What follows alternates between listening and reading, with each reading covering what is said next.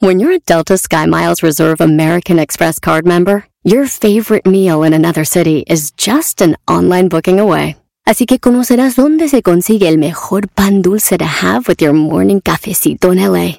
Where's the best pupusería in the Bay? Y dónde encontrar la salsa verde más rica en San Antonio. Because you're the travel foodie.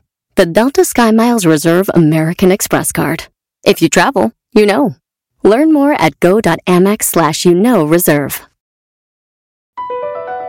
BP added more than $70 billion to the U.S. economy in 2022 by making investments from coast to coast. Investments like building charging hubs for fleets of electric buses in California and starting up new infrastructure in the Gulf of Mexico. It's and, not or. See what doing both means for energy nationwide at bp.com slash investing in America.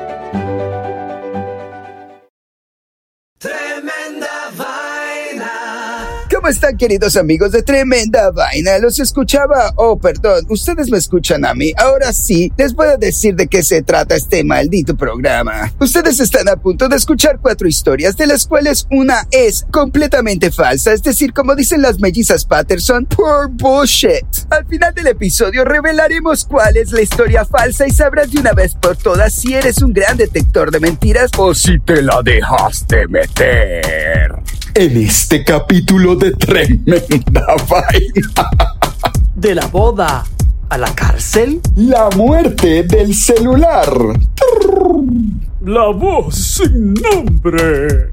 100 años de espera. Esto es Tremenda Vaina, episodio número 80. Y esto empieza, Empieza así.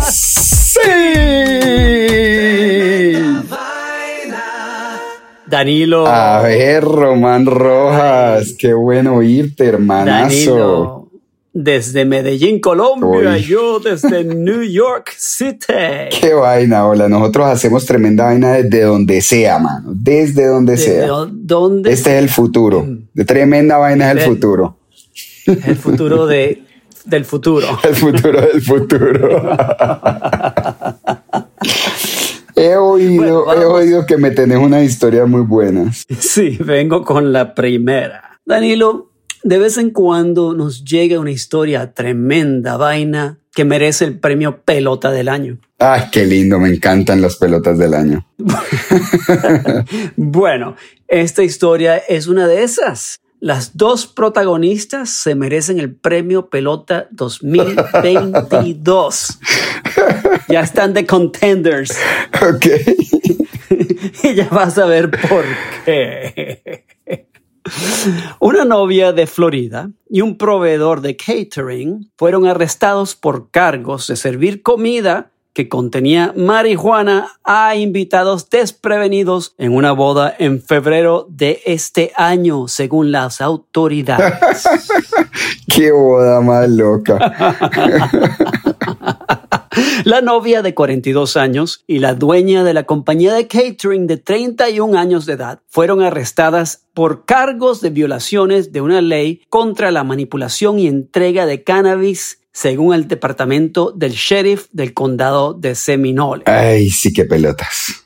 Los bomberos y los policías del condado respondieron al evento del 19 de febrero del 2022 en una sala club en Longwood después de que los invitados informaron que se enfermaron o se sintieron extraños. Ay, me siento medio raro, güey. ¿Qué te Mm, pasa? Tan mojigatos. según las declaraciones de testigos presentadas en el caso. Algunas personas se sintieron tan enfermas, Danilo, No. que fueron al hospital directo, donde dieron positivo por THC, el compuesto psicoactivo de la marihuana. Los invitados informaron sentirse fuertemente drogados Qué pelota la novia. Ay, Dios mío. y dijeron que no habían sido advertidos, según la declaración de un detective. Un invitado dijo que le costó mucho hacer una llamada con su celular y otro pensó que estaba muriendo. Ay. Señor oficial, no sé si le estoy hablando o estoy pensando que le estoy hablando. No sé si el futuro del futuro es tremenda vaina o no.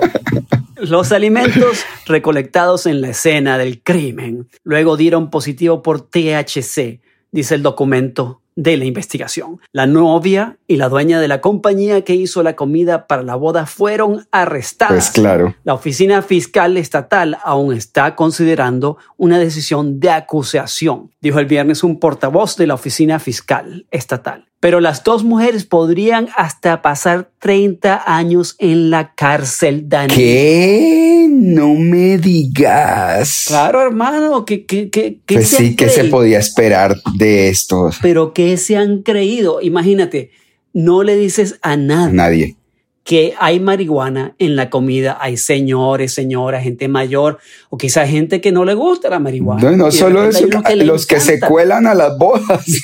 ¿Qué pasa con todos esos? ¿A quién se le ocurre esa estupidez? Ay, ¿sabes qué? Vamos a meterle marihuana a la gente en la boda y no le decimos no, No, pues como si no me fueran a dar cuenta. Ay, Román, yo a veces digo que, uno dice, ¿cómo sigue andando este mundo cuando hay gente tan pelota en él? Realmente increíble. Bueno, porque vienen después los que vienen a, limpiar el desastre, la policía, los bomberos, eh, los abogados, las demandas, y bueno, de ahí hacen plata también. O sea que de desastre se hace billete también. Claro, necesitamos a, necesitamos a pelotas como estas. hasta los, hasta los vendedores de marihuana necesitan a pelotas como estas, porque te imaginas cuánta marihuana compraron para echársela a toda la comida. O sea, yo no estoy, yo no me opongo a tener entre los postres unos brownies que claramente muestren la hojita de marihuana encima. Y ya el que se lo coma, pues hay que decirle, hey, pilas, pilas, que este tiene marihuana. Pero, mano, es que echarle todo, hasta el caldo, pues, hasta el caldo costilla, no fregues. Bueno, ya va, ya va. Déjame aclarar la historia un poco, porque se me olvidó decir que eso fue con los cupcakes.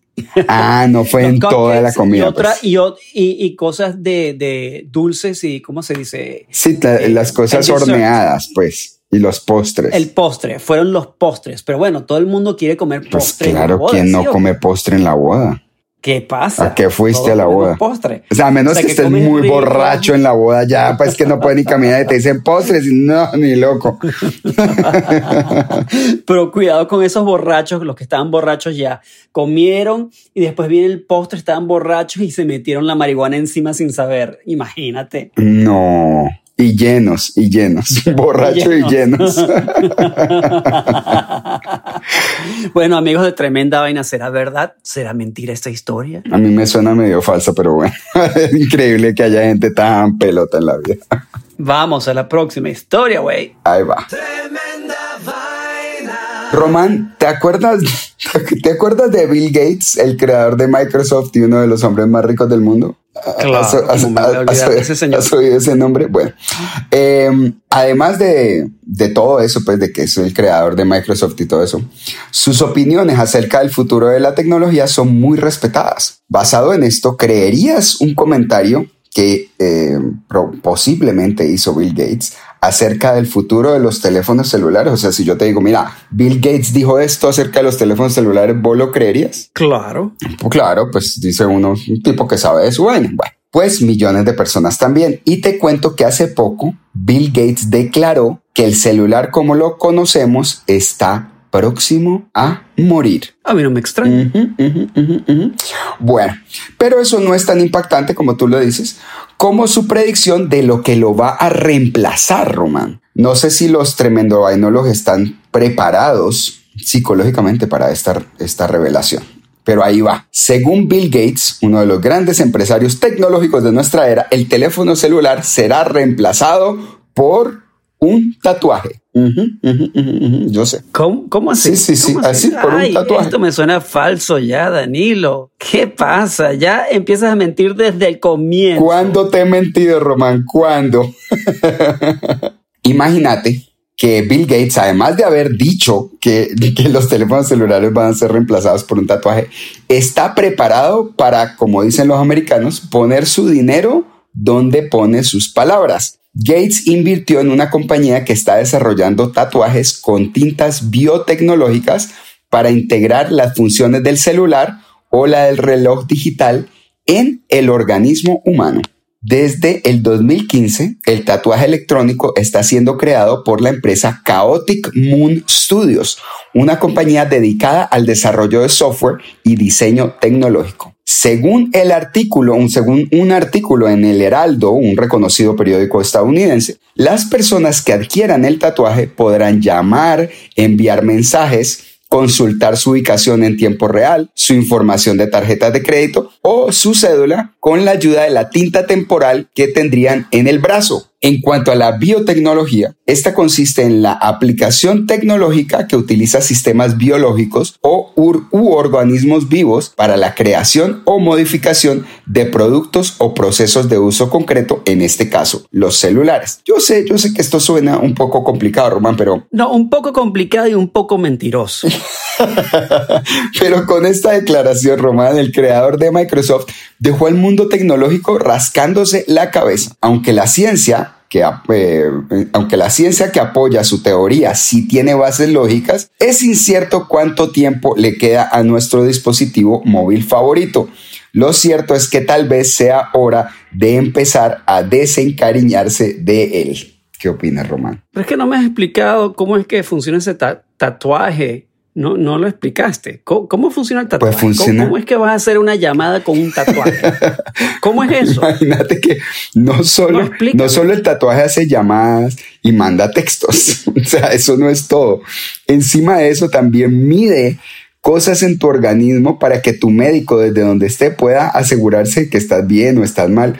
Es todo un proceso increíble que él no ha revelado por completo, pero imagínate que llevan ya siete años trabajando en estos tatuajes que desde tu brazo, con unos chips que te ponen ahí en el tatuaje, con una tinta eh, biotecnológica, puedes comunicarte entre un dispositivo y otro, es decir, entre un tatuaje y otro, y incluso hacer llamadas. No tengo ni idea porque él no ha revelado muy bien eh, cómo funciona pues granularmente la, la tecnología, pero él hizo la declaración con la seriedad y con la, ¿cómo se dice? Con el conocimiento y la experiencia de Bill Gates. Bueno, me estás asustando con estos cuentos, pero... Es que prepara el bracito, Román. Bueno, te, te voy a decir algo. Eh, yo pienso, si nos queremos meter en la cosa de tecnología para los tremendo vainólogos, lo que yo pienso personalmente es que los seres humanos se van a, con, vamos a, a fusionarnos con las máquinas. Claro. No es que las máquinas van a pelear contra nosotros o las máquinas nosotros contra las máquinas, sino que va a haber una fusión del ser humano y las máquinas y nos vamos a, volver medio computadoras ser humanos.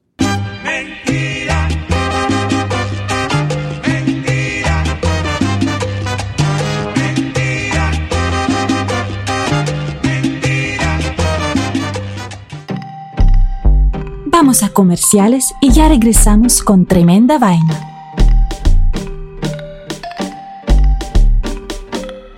Can you remember a time when you thought someone you disagreed with might actually be right? In the new podcast, You Might Be Right, former Tennessee governors Bill Haslam and Phil Bredesen pose that question to guests like Paul Ryan, Al Gore, and Judy Woodruff. Come for the stories, stay for the substance and expert insights into some of the most challenging issues facing the country, including affordable housing, crime, and education. Listen to You Might Be Right, a new podcast from the Baker School at the University of Tennessee, available wherever you get your podcasts.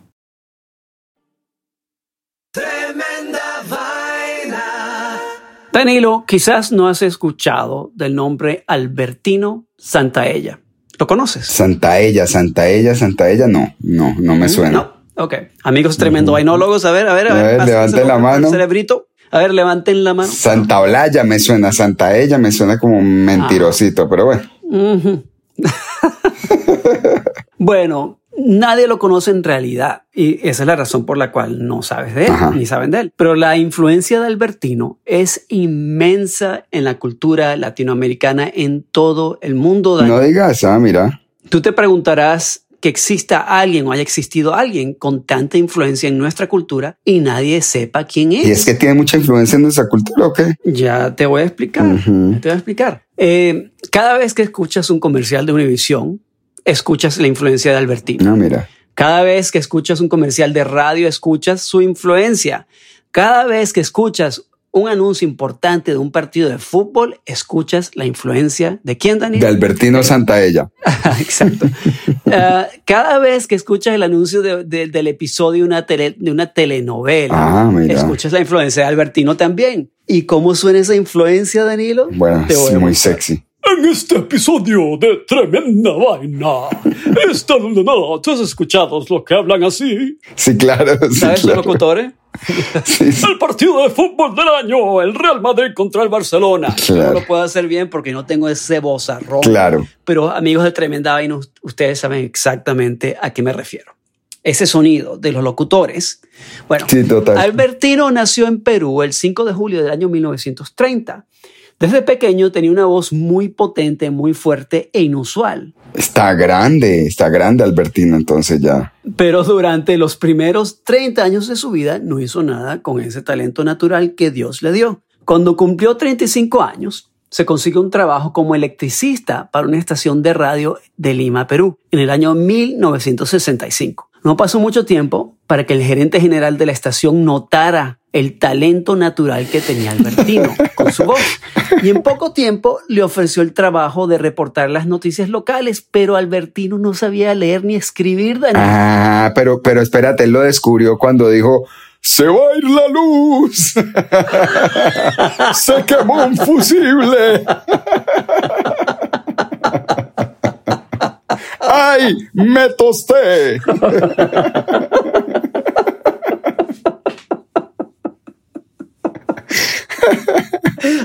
Ay, muy bueno, bueno. Resulta que el gerente general de la estación le parecía que tenía tanto talento con su voz y era tan bonita en usar la voz que le propuso, bueno, ¿por qué no grabas los comerciales que estamos haciendo en la estación de 30 segundos? Son cortos, te los puedes memorizar.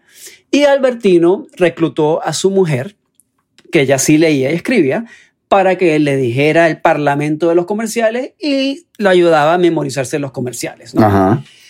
Bueno, entonces Albertino, que no quería perderse esta gran oportunidad, desarrolló un oído fotográfico, es decir, que si le decías el parlamento de un comercial, el texto, de una sola vez, se lo aprendía. Un solo golpe. Muy teso. Ok, el tipo se puso durísimo porque dijo, esta oportunidad no me la pierdo. Uh, y así Albertino se volvió un exitoso locutor de radio en Perú y con el tiempo también aprendió a leer, uh -huh. ¿no?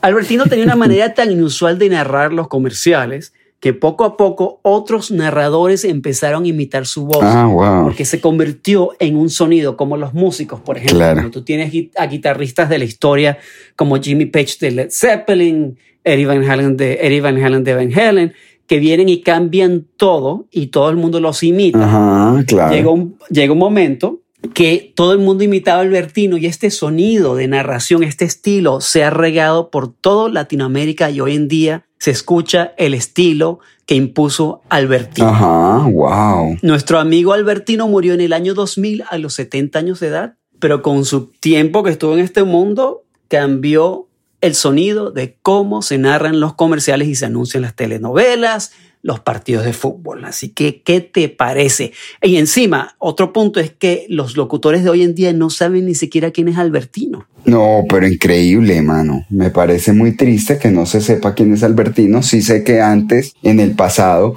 pues los locutores no eran personas que se volvieran famosas, ¿no? Hoy en día tampoco, tampoco mucho. No, no, no se vuelven famosas, pero, pero uno se pregunta de dónde viene ese sonido, por qué.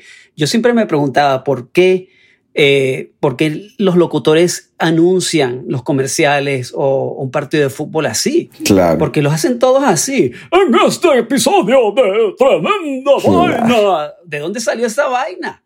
Y eso empezó con Albertino. Albertino. Y encontré un artículo de Vice News, ¿ok? Que habló de la historia de Albertino. Y no, pues increíble. No utilizaba drogas o hacía cosas extrañas, Albertino. sí o sea, para haberse inventado una vaina así que parece que le estuvieran, que, que, le hubieran pelado unos cables. De pronto eso, eso es lo que, lo que causó su fabuloso estilo.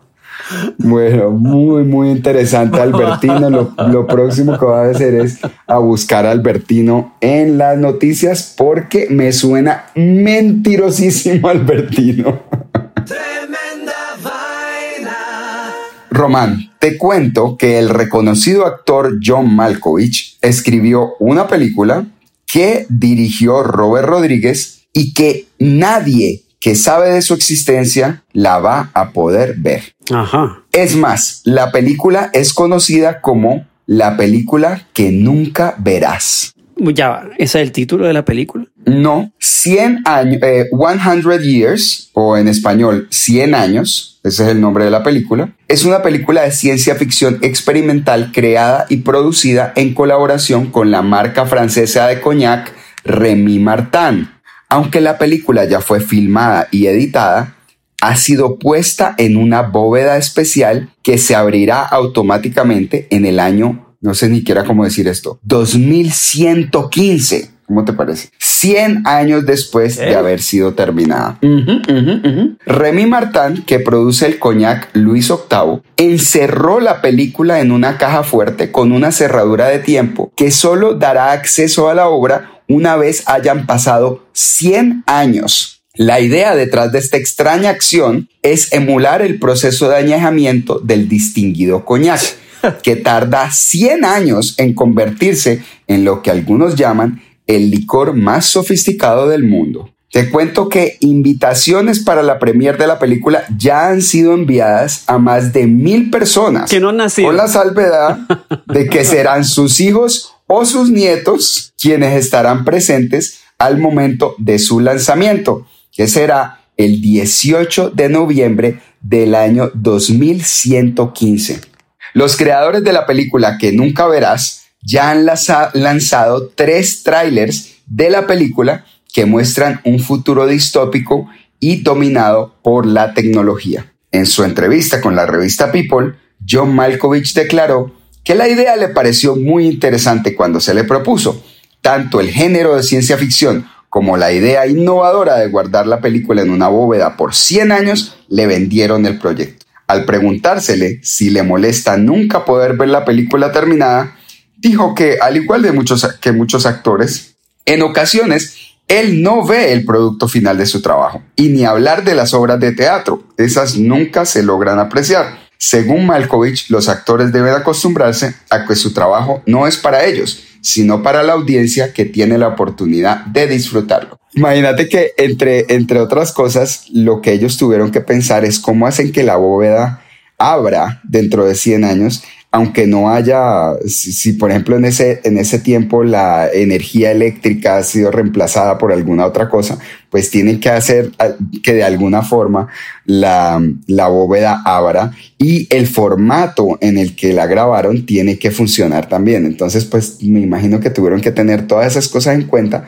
para asegurarse de que en 100 años, cuando los hijos, nietos y quién sabe qué otras mil personas eh, vayan a poder ver esta película, pues valga la pena vestirse de pingüino e irse para la premier de una película donde todo el que está involucrado con la película está muerto hace, hace rato. Así es que ahí te la dejo. Es muy loca la historia y la verdad es que los únicos que han visto la película fueron probablemente el director, el editor de la película, Total. el que le hizo la música y, y los efectos especiales. Y Pues ya. que porque pueden hacer pedacitos. Yo creo que el único que la vio fue el editor. Aparent no, no leí nada acerca de que no la hubiera visto Robert Rodríguez, el director, pero es probable. Algunas veces el director no se queda viendo toda la edición. Por eso existen los director's cuts. Pero sí me queda la duda de si en realidad Robert Rodríguez logró ver la película hasta el final o incluso él es uno de esos que jamás podrá ver la película. Porfa, miénteme a lo que tú quieras conmigo. Ay, dime que esta noche yo soy tu bebé y mañana somos amigos, amigos. Pues sí, Román, eso es. Esas son las cuatro historias de hoy, mi amigo Román. Bueno, llegó la hora chim. ¿Cuál hora? La hora chimenguenchona. Chimenguenchona. La hora, La hora cuchicuchesca. Cuchicuchesca de revelar la historia falsa del día de hoy. A ver, vamos a hacer un ¿Qué? recuento de las cuatro historias, Román. La primera historia fue de la boda a la Ay, estas pobres pelotas, por Dios, que les ocurrió? Se les ocurrió darle marihuana por vía oral, es decir, echársela en la comida a, los, a, los, eh, a las personas que atenderían, que irían a la boda sin saber que se iban a poner todo loco en esa, en esa boda. Ella decidió llevar la hora loca de la boda un paso más allá. Se ganan el premio Pelota Sí, señor. 2022 hasta ahora, lo que va del año. La segunda, la muerte del celular. Ah, eso es una historia según la cual Bill Gates habrá dado declaraciones a varios medios diciendo que el celular morirá pronto como lo conocemos y será reemplazado por un tatuaje biotecnológico La tercera historia fue La voz sin nombre. acerca de Albertino Santaella, algo así, ¿no? que es, que es el tipo que se inventó una, un estilo de locución que es reconocido hoy en día, sobre todo en los canales como Univisión y Telemundo, en los que hablan así. Definitivamente un Los pionero. dictadores también hablan. Los dictadores también hablan un poco así a veces en Latinoamérica. bueno, la cuarta historia y la última fue 100 años de espera. Es una historia según la cual mm, actores y cineastas reconocidos como John Malkovich y Robert Rodríguez habrán participado en un proyecto para hacer una película que será escondida y guardada durante 100 años para solo ser apreciada dentro eh, ya en el lanzamiento de la película en el año 2115 para eh, emular el proceso de añejamiento de uno de los coñacs de Remy Martin. Muy, muy controversial esa historia. Ay, sí, bueno, un poco extraña, pero buena historia. Pero bueno, me, me- me la tripié. Entonces vamos a revelar la historia falsa del día de hoy. Así que Danilo, Aquí te va el redoblante de tremenda Danilo. vaina.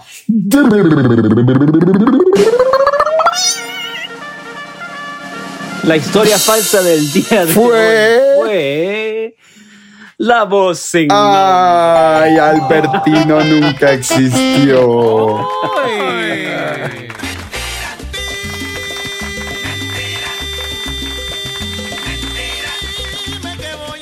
Pobre Albertino. Pero yo de verdad, de verdad yo me pregunto de dónde viene ese estilo. Sí, De verdad, porque eso es en, en Venezuela, en México, en los Estados Unidos. sí, es verdad. Los narradores hablan así.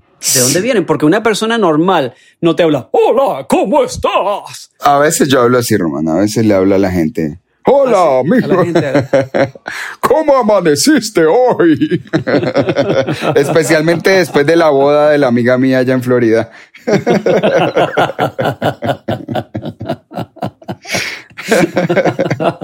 Ahí, ahí salieron todos hablando. Y ahí salieron todos hablando como Hasta los- Albertino. hasta los gringos. Bueno, muy bien, Román. Muy divertido. Quiero mandarle un saludo a todos nuestros amigos que nos escuchan, a los tremendo vainólogos alrededor del mundo. Y recordarles que por favor revisen las historias que les mandan. Ay, me mandaron por WhatsApp que la luna se va a acercar hasta casi 25 kilómetros de la Tierra pasado mañana. Loco, mete hacia Google y revise a ver si esa vaina que le mandaron es cierta antes de mandársela a su abuelita. No, en ese caso no se metan a Google. Mi- Miren al cielo en la noche a ver si está la luna. Bueno, si la luna sí, también, pero igual Google es una, es una fuente muy cercana. Y claro, si le sale ahí que algún diario reconocido lo dijo, entonces pues ya vale la pena empezar a pensar que la historia es cierta. Pero yo recomendaría empezar por, pens- por pensar que la historia es falsa antes de compartirla y antes de viralizarla, porque es nuestro, nuestro, nuestra misión y nuestra labor lograr que se detenga el fake news, las historias falsas, antes de compartirla, Román. Lo, lo, lograr- lo lograremos. Así es. Han caído gobiernos, han caído países, han caído personas famosas, personas buenas por el fake news. Pero aquí estamos nosotros como un pequeño faro en la oscuridad, Román. Tremenda vaina es un pequeño faro en una tormenta eléctrica en el alta mar. Ay, qué lindo, qué poético. Pero muy bien. El faro de esperanza. Faritos. Somos faros todos. Faritos. Somos todos faritos.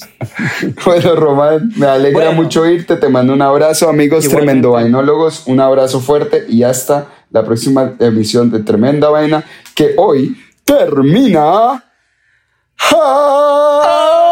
así.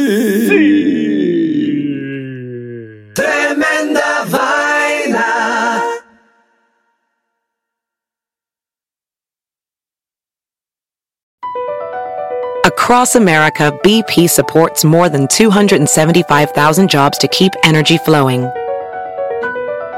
Jobs like updating turbines at one of our Indiana wind farms and producing more oil and gas with fewer operational emissions in the Gulf of Mexico.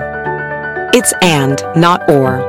See what doing both means for energy nationwide at bp.com slash investing in America.